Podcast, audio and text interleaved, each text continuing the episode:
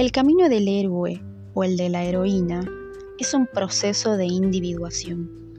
Inicia con un llamado o una necesidad de abandonar el mundo ordinario, conocido, rutinario, como una demanda a desplegar aspectos y potenciales no vividos. Gustav Karl Jung. El tarot es un análisis psicológico profundo. Alejandro Jodorowsky.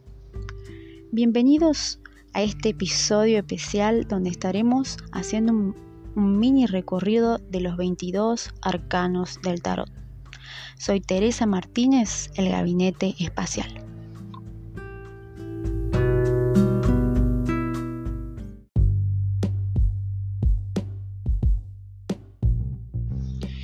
No pretendo redundar en información que abunda en las redes sociales Quizás ya estuviste leyendo por cuenta propia, hiciste algún curso o ya lo estás utilizando. Entonces no vamos a redundar, vamos a aportar.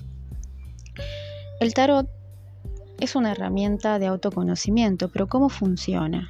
Es una herramienta de proyección interior. Todos soñamos. Y cuando soñamos, a la conciencia se nos revela una simbología, una simbología que nos cuesta identificar o que nos llama la atención. Pero esa simbología está hablando de nosotros, no está hablando de alguien más. En ese sueño podemos descubrir quiénes somos, dónde estamos, qué nos ocultamos o nos puede dar alguna significancia de lo que nos sucede en el día a día. El tarot no es una baraja diseñada al azar. El tarot funciona a través de las imágenes y de esa manera opera en cada uno de nosotros.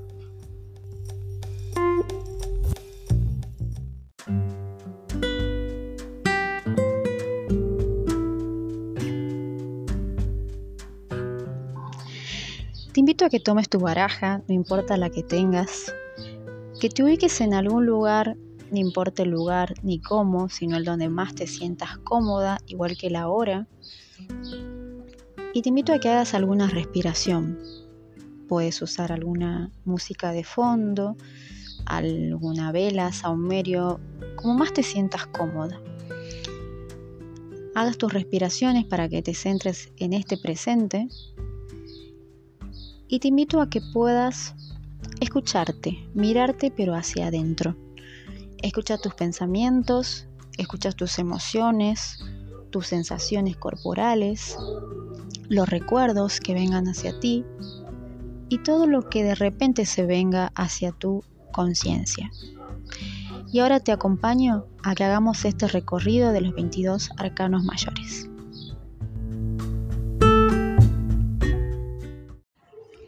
Acompáñame y seguime según la numeración con cada uno de tus arcanos. Antes de continuar, quisiera agregarte que puedes tener una libreta, un cuaderno cerca tuyo, porque es importante toda la información que baje. Verás que a partir de esto puedes desarrollar muchas habilidades, tu creatividad, tu intuición, habilidades o dones como la evidencia, la clarividencia, la clareaudiencia. Y sabrás que el tarot te revela y sabrás que es aprender a mirarte hacia adentro. Arcano número 1. El 1 es el principio generador, el, el, principio de manifestación, la magia. Todo ser humano puede crear y manifestar lo que necesite en cualquier momento de su vida. ¿Conocen la ley de atracción? Sí, la ley de atracción dice que somos capaces de manifestar si vibramos de una determinada manera en nuestro interior primero. Si vemos la mesita del mago, se presentan los cuatro elementos que corresponden a, a, los, a los palos de los arcanos menores. Tenemos la espada, que tiene que ver con nuestros pensamientos, las copas, nuestro mundo emocional, nuestros deseos, la capacidad de acción, que son los bastos, y el mundo material o el mundo, el mundo real, tangible, que son los oros. El mago dice que si nosotros podemos combinar todo eso que tenemos como recursos internos, podemos manifestar lo que decíamos, partiendo de una vibración interior para manifestar hacia afuera. Pero tenemos que tener en claro estos cuatro elementos. Arcana número 2. Aquí empezamos a sentir la energía femenina del tarot. Si nosotros miramos a esta arcana, nos lleva a un estado de contemplación, de hacernos consciente de la energía femenina que está en nosotros. El estado de contemplación, que es parecido al de la meditación, donde en esos estados lo único que podemos recibir es una información que no está en los libros, una voz, un más allá, una sabiduría que viene desde muy adentro y nos da una información. Nos hace saber que eso es posible o que no es posible. Son aquellos estados en los que necesitamos alejarnos, necesitamos silencio, donde estamos conectando con nuestro lado femenino de receptividad y de intuición. La papisa, al igual que todas las mujeres que empecemos a ver representadas en los arcanos, están familiarizadas o asociadas con nuestro linaje femenino. Arcana 3, Arcano 4. Tomo estos dos para hablar de la pareja del tarot. Son los representantes de nuestros padres, de la pareja que podemos formar, representan a todos los otros reyes y reinas de los arcanos menores y están asociados con el principio de la creación, de la manifestación, de la abundancia, de la prosperidad. El caso de la mujer, de nuestro linaje materno, de nuestra capacidad de creatividad, de gestar, de maternar, de nutrir, de la sensualidad. Los dos hablan de los principios de generador principios generadores de recursos materiales. Eh, a, la, emperatriz la encontramos como una reina dadora, dadora, creadora y creativa, y al emperador como la autoridad, la rigidez y los mandatos, los mandatos familiares, los mandatos ya sea paternos y maternos. Arcano número 5, tenemos representado al sumo sacerdote, que es el clásico arquetipo de la religión y de los sumos sacerdotes que conocemos en la Iglesia Católica. En realidad representa todo lo que tiene que ver con la ética, con la moral o con los mandatos religiosos de cada cultura, de cada sociedad.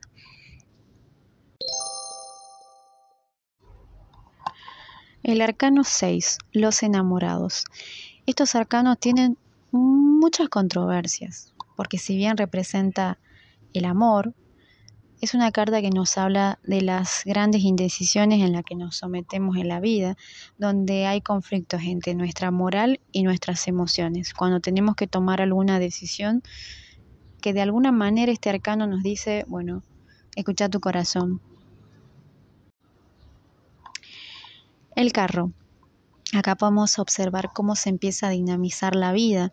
El carro es un joven adolescente que va por la vida, no sabe muy bien hacia dónde, pero son momentos en, en nuestra vida en los que necesitamos dirección. Y la verdad que no la tenemos claro. Son momentos en donde nos encontramos muy impulsivos o donde queremos ir hacia algún lugar que no tenemos claro. Pero también se nos presentan disyuntivas, que tenemos que tomar decisiones pero siempre considerando las consecuencias de nuestros actos. El carro nos habla de los movimientos, los grandes movimientos o de lugares hacia donde tenemos que ir o lugares donde desde donde tenemos que volver. Arcano número 8. En el tarot marsellés le encontramos en esta posición a la justicia.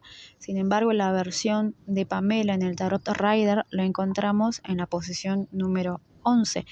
Sin embargo, no hay ninguna dificultad a la hora de su interpretación. La justicia es el principio de lo justo, de la equidad, de la verdad, de la justicia, de lo equitativo, la pregunta es, ¿existe la justicia? ¿Qué justicia? ¿La terrenal? ¿La divina? Lo cierto es que todo tiene, con, todo tiene consecuencias. Entonces, todo lo que hagamos, lo que pensemos, las decisiones que tomamos, las que no tomamos, lo que hacemos, lo que no hacemos, tiene consecuencias, de los cuales debemos ser responsables, no dice la justicia. Arcano número 9, el ermitaño. Aquí observamos la figura de una persona anciana que, que va en retroceso, va hacia adentro y solamente lleva una lamparita, una luz. Hay momentos en nuestra vida de las cuales todos pasamos, porque si estarás escuchando, todos los arcanos nos muestran patrones que de alguna u otra manera en algún momento de nuestra vida atravesamos. El ermitaño es una forma de ir hacia adentro, es una forma de alejarnos en el mundo. Es como una llamada crisis espiritual, eh, reflexiva, voluntaria, en la cual nos alejamos del mundo y empezamos a pensar que lo que hicimos hasta ese entonces, hasta este entonces, y no es suficiente. Empezamos a sentir que no sentimos, que ya no deseamos lo que antes deseábamos, que ya no nos, que ya no nos, nos conmueve lo que antes sí, que aquellos lugares donde frecuentábamos dejan de resonar con nosotros igual que personas. Entonces nos sumergimos en un camino hacia adentro donde buscamos respuestas, buscamos una claridad, una luz, como parecido los estados de tristeza o depresión donde solamente buscamos respuestas, o estados neuróticos de preguntas sin respuestas, preguntas y más preguntas y no hay respuestas. Arcano número 10 llegamos a esta gran rueda de la fortuna. La fortuna como destino dice que lo único imparable en nuestra vida son los cambios y que no siempre un cambio es afortunado porque lo buscamos. Muchas veces los cambios vienen manejados por el destino, por la vida y por más que no lo hayamos buscado, tienen algún para qué, tienen alguna, algún mensaje, algún aprendizaje. Es decir, que acá empezamos a comprender que la vida no es a nuestro antojo, que hay cosas que se terminan, hay cambios de ciclo que debemos hacer y, aunque quizás no lo consideremos apropiado en ese momento, dice que nos trae eh, grandes oportunidades que todavía ni nos imaginamos. La rueda nos exige una readaptación, ser flexibles a los cambios. Por supuesto que esto le va a costar mucho más a aquellas personas que no le gustan los cambios, pero sin embargo nos compete y nos atraviesa a todos. Arcano número 11. La fuerza en el Marsellés, arcano número 8 en el Rider.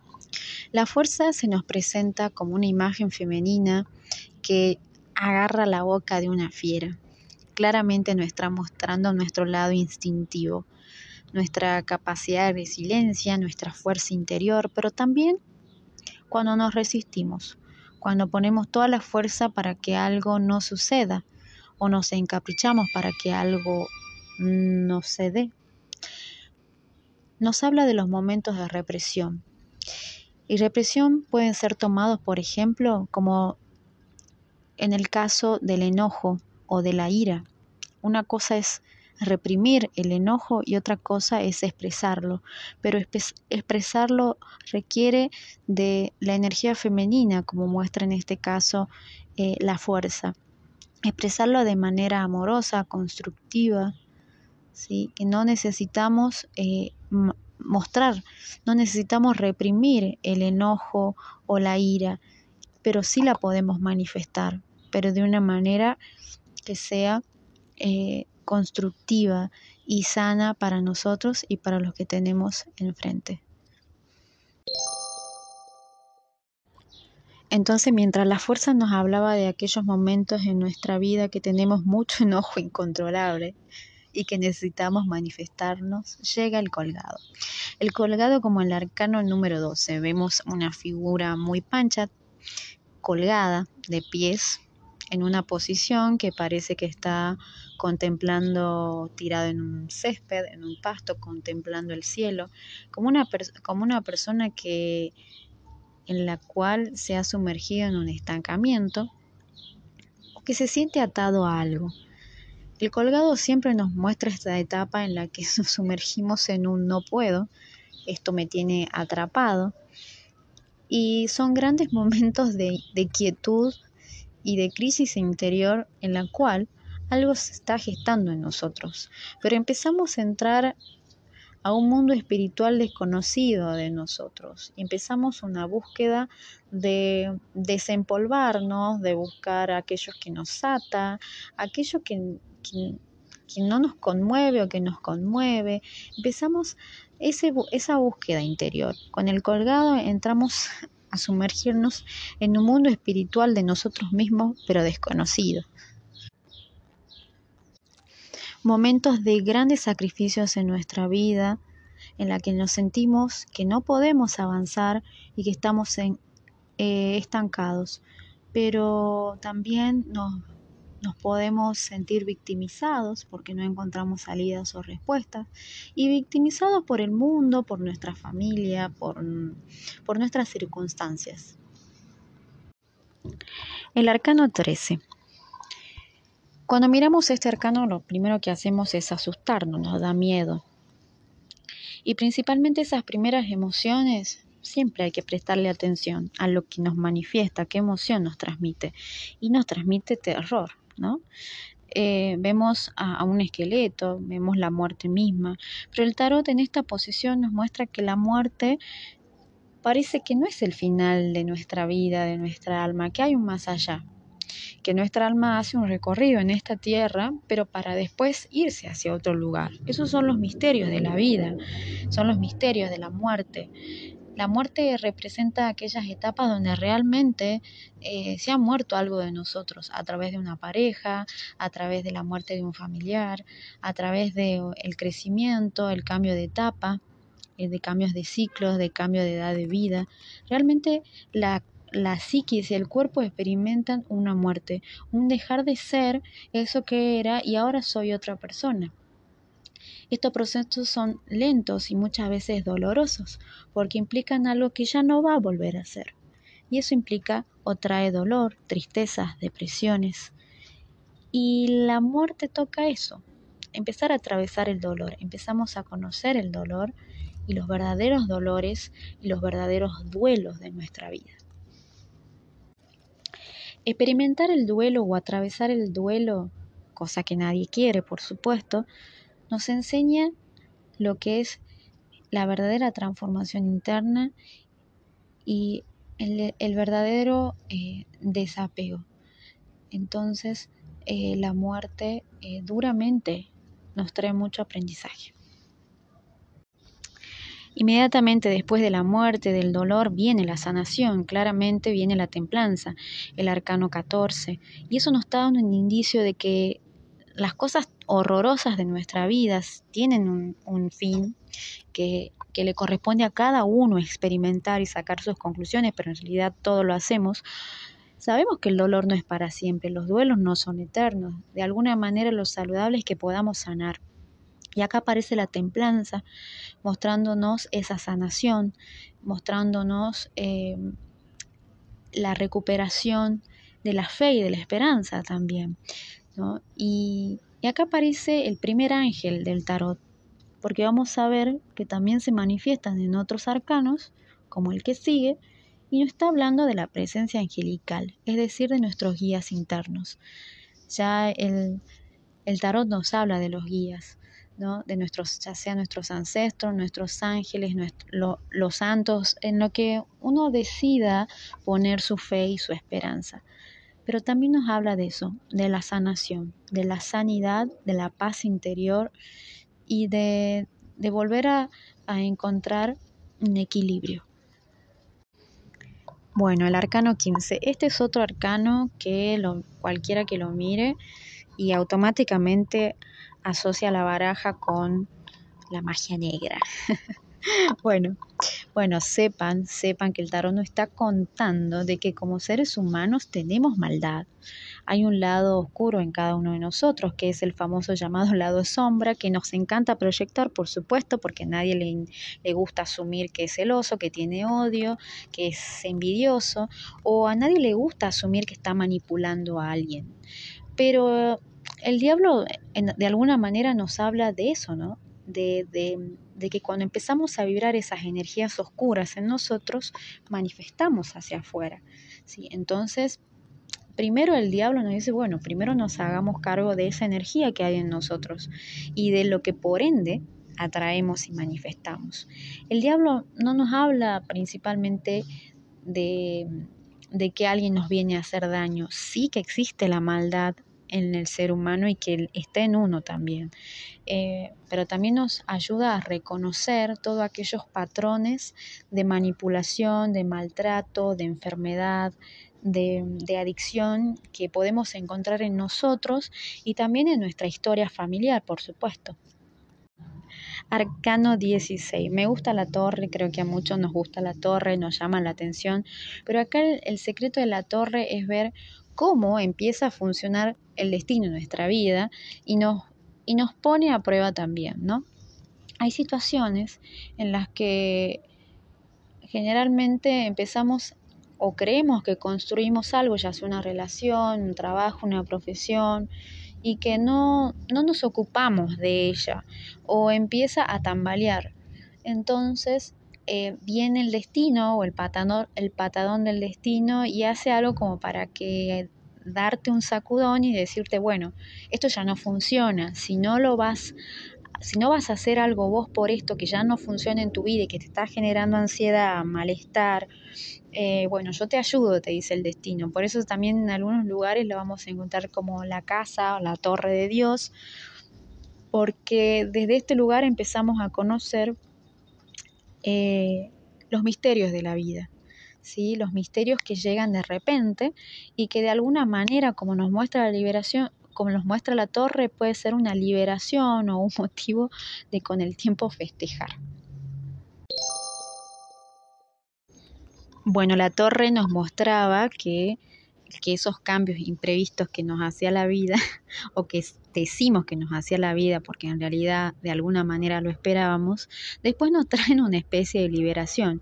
Entonces acá ya llega la, la estrella, eh, el arcano número 17, que es muy hermoso, también hablan por sí solas, ¿no? Entonces, con la torre, después de una liberación, viene también el empezar a despojarnos de todo aquello que nos causó daño, dolor, ya sea de los pensamientos, de personas, porque si bien la torre nos marcaba una estructura, también tiene que ver con aquellas estructuras o formas de pensar, rígidas que tenemos o que ya están caducas, que ya no funcionan en nuestro, en nuestro día a día, en nuestra rutina. Entonces la estrella nos muestra que tenemos que liberarnos, ¿no? Como se ve ahí los cántaros, empezar a liberarnos de todo aquello que ya no funciona en nuestra vida. ¿Sí? Después de una gran etapa de cambio, como la torre, y viene eh, la estrella a decirnos, bueno, nos liberemos. Entonces, a medida que, que, no, que vamos haciendo ese despojo, vamos viendo vamos aceptando también el destino, vamos aprendiendo de eso que nos muestra el destino, ya no nos enojamos, ¿sí? sino ya lo aceptamos y, decimos, bueno, esto ya no es culpa de nadie, sino es eh, algo que me está mostrando la vida para evolucionar, para crecer. Con la estrella vemos que vamos, se nos van abriendo oportunidades, se, vamos encontrando una especie de confianza en nosotros, ¿sí? nos vamos sintiendo más libres. Con la estrella vamos sintiendo la libertad, el desapego como parte fundamental, innegociable de nuestra vida. Bueno, quiero tomar estos dos arcanos juntos porque son arquetipos muy representativos, la luna y el sol. El arcano 18 eh, y 19 vemos claramente que la luna representa nuestro inconsciente, nuestra, nuestro lado más íntimo, eh, nuestros miedos, eh, nuestro lado materno y el sol manifiesta nuestra conciencia, manifiesta lo que entendemos de nosotros, el estado de ánimo. Las dos hablan mucho por a simple vista. La luna nos habla de nuestros apegos, de nuestros profundos miedos, de nuestros sueños, de las cosas que idealizamos y de también del pasado, ¿sí? de aquel pasado que puede volver y generarnos algún tipo de eh, o de búsqueda interna, ya sea se la suele llamar como la noche oscura del alma, es decir, cuando nos empezamos a dar cuenta de nuestros apegos, de nuestros miedos, de nuestras necesidades, entonces recorremos a hacer un trabajo terapéutico o si no nos sumergimos en tristezas o depresiones, ¿no? El sol es cuando salimos de ese estado de oscuridad de noche, ¿sí? Y viene la claridad, porque después de hacer todo un trabajo interno, obtenemos claridad y con ellas pueden venir el, equilibrio del estado de, ánimo y también encontrar eh, nuevos pares de personas. El sol es, eh, es una carta hermosa que habla por sí misma y nos trae ya la oportunidad y un nuevo día. ¿Sí? Es también haber sanado a aquellos que hemos trabajado mucho o quizás haber salido en una etapa muy oscura como nos muestra la luna. Bueno, con la iluminación del sol o aquellas etapas donde nos damos cuenta, después de haber atravesado una noche oscura con la luna, nos damos cuenta o tomamos claridad de quiénes somos y decimos que no somos eso que nos decían nuestros padres que teníamos que ser, la sociedad, los mandatos. Entonces entramos a una etapa que nos muestra el arcano 20, que es el juicio, donde aparece un ángel con, con trompetas y señales y como un llamado interior vocacional que nos dice, bueno, a ver, no es una crisis como la del colgado, o una crisis espiritual del colgado, o una neurosis eh, reflexiva del ermitaño, es una especie de crisis ya de servicio vocacional, es decir, bueno, a ver, quiero, siento que tengo que hacer algo más por los demás, ¿sí? Eh, esto que yo descubrí en mí lo puedo eh, entregar al otro, un servicio. El servicio puede ser de muchas formas. Si hasta el momento estabas teniendo una vida egoísta que solamente se basaba en vos, en vos y en mirar tu ombligo, de repente en los momentos del juicio sentís que necesitas hacer algo por los demás, ya sea por la naturaleza, ya sea en tu profesión, ya sea un servicio, eh, un voluntariado. Mm, lo que sea. A esta etapa de tu, vida vos sentís que, estás para, que hay algo en vos que puedes ofrecer a los demás y les puede servir. Bueno, después que entramos en esa etapa de que, que hay una necesidad de servicio hacia los demás, que de alguna manera es lo que eh, habla de este camino de individuación, que lejos de ser de individuación, de individuación o de egoísta, está relacionado con un yo ofrezco algo de mí al otro, que si no lo ofrezco no tengo sentido, mi vida no tiene un sentido, siempre incluyendo al otro, si entonces lejos de ser un camino egoísta es un camino para compartir. Entonces llegamos al arcano 21 que marca el final de un ciclo, vemos un, una, como un ángel o como una especie de eh, hermafrodita, porque no tiene, los dobles, tiene doble sexo, em, que nos muestra el, cierre del ciclo. Es como una etapa que nos anuncia que, que quizás somos alguien nuevo, es como el útero materno, eh, donde hemos alcanzado, o en los momentos de nuestra vida que alcanzamos, un estado de plenitud, ¿sí? Lo que soy lo ofrezco a los demás y ahí encuentro una plenitud. Por supuesto que es mucho más allá de todo esto, es poder experimentar el estado del mundo como un cierre de ciclo para empezar uno nuevo y volver a nacer. Yo en esta última etapa me gusta empezar a hablar del loco. El loco es el 0 o el 22. El 0 o el 22 que no tiene una posición, puede ir al principio, puede ir al final. El loco es una carta muy amorosa, muy linda, que nos, que nos está mostrando ese camino que hace el, el héroe en todas las facetas.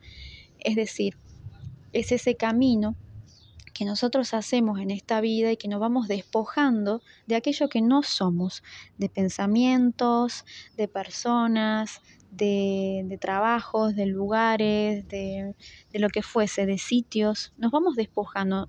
El loco se despoja hasta de los miedos, eh, no con una actitud eh, este, enferma y psicótica, como se la suele nombrar o se lo suele representar al loco, sino como un estado de creatividad pura, es decir, este soy yo. Hice todo un camino de conciencia y soy valiente, me despojo, me libero, vuelvo a empezar. Y son etapas de muchísima creatividad, de muchísima innovación. Y en ese estado, el estado del loco, se puede decir que es el estado en, el que hemos alcanzado eh, el verdadero quién soy yo y, y para qué estoy en este mundo. Por mi propia elección, haber encontrado mi propia singularidad.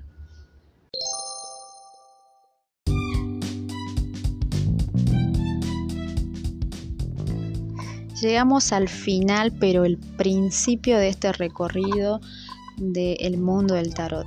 Es un camino de ida. Gracias por acompañarme en este mini curso del tarot y podés seguirme en las redes como el Gabinete Espacial. Soy Teresa Martínez Gracias por estar ahí.